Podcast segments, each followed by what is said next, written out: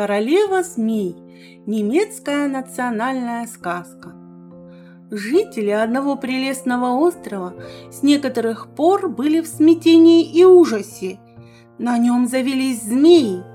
Сперва их было немного, потом стало больше, и, наконец, в каждой заросли, в каждой чаще шевелились эти противные ядовитые твари – все иностранцы, жившие на острове, уехали.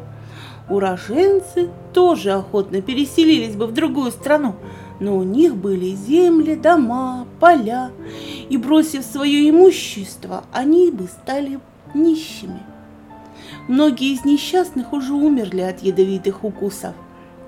Остальные постоянно дрожали. Понятно, удавалось убивать змей, но вместо убитых появлялись новые. Они ютились под камнями, в сухих листьях, в траве, в кустах, заползали даже в дома. Нигде нельзя было спрятаться от них. Несчастные островитяне просили у всех совета и помощи, но никто не мог им помочь. Наконец, даже корабли, которые привозили товары на остров, отказались приставать к его берегам. Мореплаватели боялись, что к ним заползут змеи. Жителям несчастного острова даже запретили переправляться на большую землю, чтобы они как-нибудь не завезли с собой опасных змей. На острове жил очень древний мудрый старик, которого все глубоко уважали.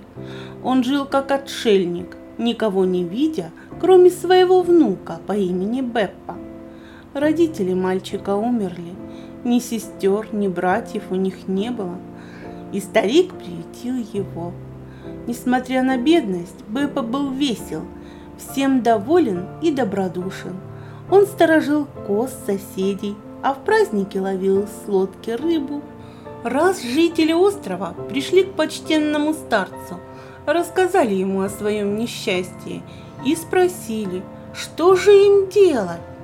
«Я думаю, что на нашем острове поселилась королева змей и призывает сюда своих подданных. Ее легко узнать по маленькой короне, которую она носит на голове. И если кто-нибудь убьет змеиную королеву, то остальные змеи тотчас же уползут Однако убить ее трудно, и человек, который решится на этот подвиг, вряд ли останется жив. Его слова опечалили жителей острова, потому что отыскать змеиную королеву было мудрено, а вдобавок никому не хотелось идти на верную смерть. Тем дело и закончилось. Змеи продолжали кишеть в камнях и кустах, а жители острова дрожать и плакать. Однажды Беппа сидел в своем челноке с удочкой в руках и смотрел светлую, чудно-прозрачную, как хрусталь, воду. Был праздник. Наловив рыбы для себя и для деда, он поплыл дальше. Челнок был старый и ветхий, поэтому Беппа не решался уйти подальше в море, а продвигался вдоль берега. Над водой поднимались высокие крутые скалы. Только в немногих местах виднелись отлоги и отмели, на которые можно было выйти. Местами прибой выбил в утесах небольшие площадки. Волны сильно ударялись о камни и с пены откатывались назад. Вскоре Беппа заметил небольшое темное отверстие – Очевидно, это вход в пещеру, и ему захотелось это узнать. Велик и подземный был грот. Однако он не решался вести лодочку в отверстие пещеры и неподвижно сидел, нерешительно поглядывая то на темные утесы, то на начало грота.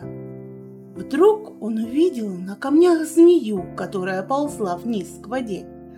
За ней двигалось бесчисленное количество других змей, и на ее голове блестела золотая корона. Быстро, как молния, она и ее спутницы исчезли в отверстии пещеры. «Это королева змей», — подумал Беппа. В то же мгновение мальчик решил плыть в пещеру и постараться убить королеву. По словам его деда, ее можно было лишить волшебной силы, сняв с ее головы золотую корону. Конечно, она могла укусить его своими ядовитыми зубами, но Беппа решил, не думая о себе, попытаться спасти людей. Он подплыл на челноке к отверстию в утесе, сильно наклонился и с трудом провел свою лодку через низкий проход. Волны, устремившиеся в пещеру, помогли ему. Как изумился Беппа, когда он выпрямился и увидел себя в большом красивом гроте. В нем стены, свод, камни, все было небесно-голубого цвета. Вокруг пещеры тянулись плоские выступы скал, подходившие на мостки. Посередине голубело озеро. Но Беппа не мог долго наслаждаться красотой дивного грота. Вокруг, на камнях, в воде, повсюду кишели отвратительные змеи. Их блестящие глаза с ненавистью смотрели на него. Их раздвоенные языки точно дразнили Беппа. Он ждал, что вот-вот одна из них кинется на него. В страхе он вскочил из челнока и взобрался на крутой камень, поднявшийся из воды. Тут он, казался, был в большей безопасности.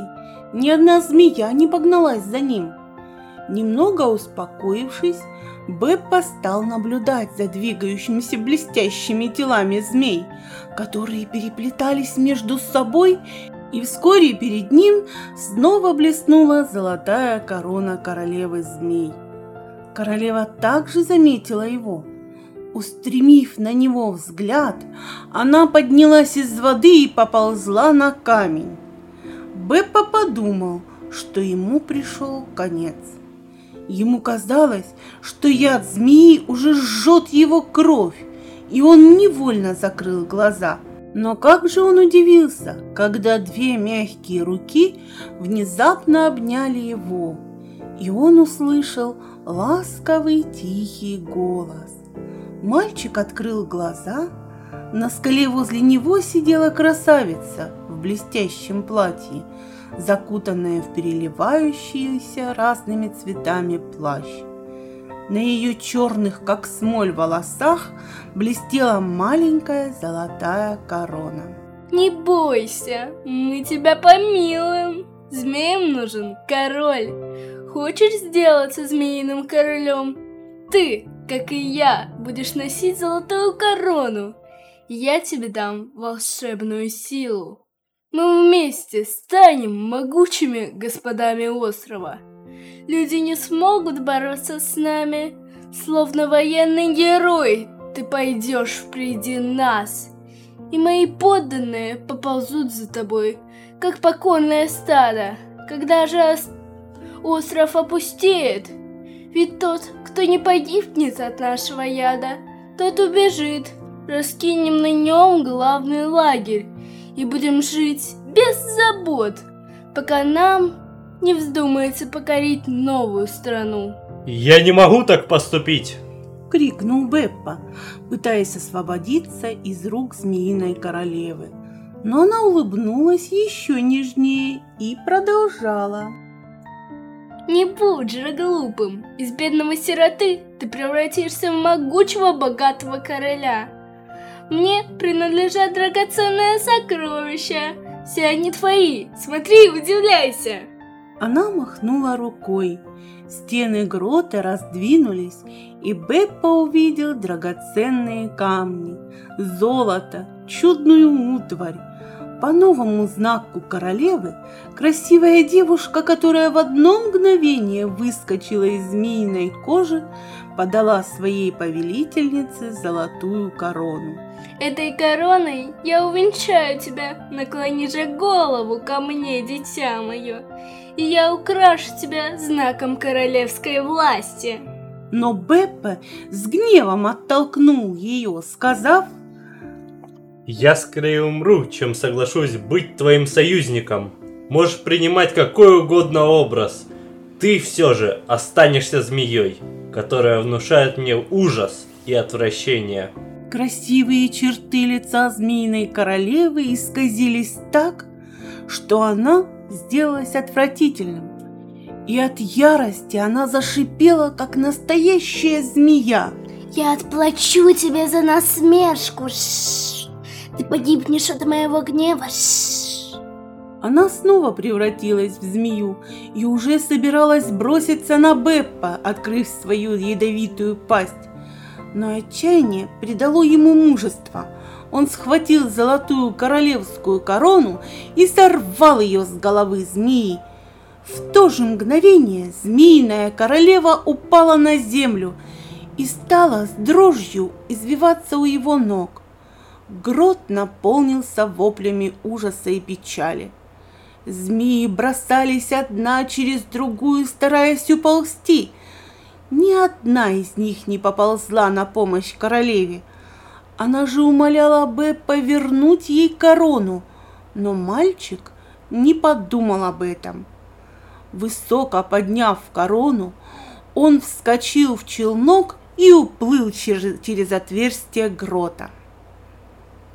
Позади он слышал жалобные вопли – Потом змеи громадным клубком выкатились из пещеры и исчезли в море.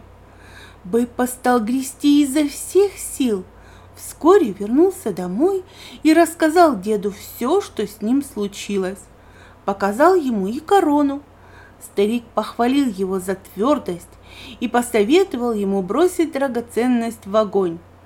Бэппа так и сделал – Высоко взвилось пламя, послышалось шипение и свист. Вдруг к очагу поползла змея и сама кинулась в огонь. Пламя охватило ее. Конечно же, это была королева змей. С этого времени остров освободился от змей. Никто больше не видел их, и жители острова зажили счастливо. Все благодарили Беппа Удивительный голубой грот, который он открыл, сделался гордостью острова, источником его богатства. Теперь на остров стекались путешественники, чтобы посмотреть на это чудо природы и услышать историю королевы змей.